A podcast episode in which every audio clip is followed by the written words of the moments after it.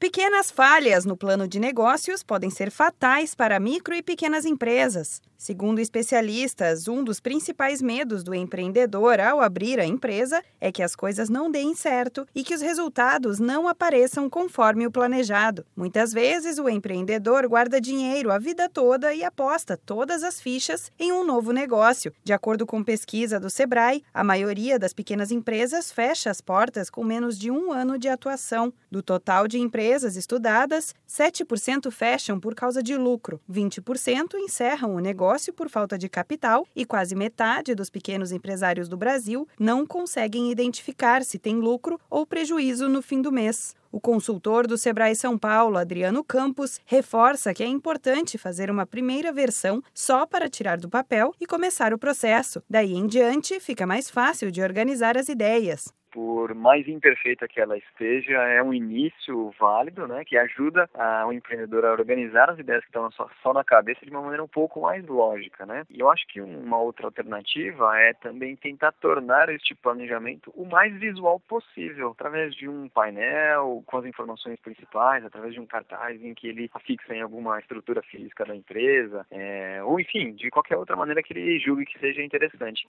A explicação para o fechamento de empresas que estão começando está também na falta de capacitação e de gestão, que prejudica o planejamento do negócio. O consultor do Sebrae São Paulo, Bruno Zamit de Souza, afirma que quando o empreendedor trabalha com um sonho, este planejamento ajuda a enxergar melhor como a ideia pode se tornar realidade quando você está trabalhando com, um sonho, ele está no, no, campo das ideias, ele é um mundo perfeito. E quando você começa a realmente detalhar a empresa na prática, colocar ele em planejamento, levantar informações, fazer os cálculos de preço, de fluxo de caixa, você consegue realmente ver se esse sonho pode se tornar realidade.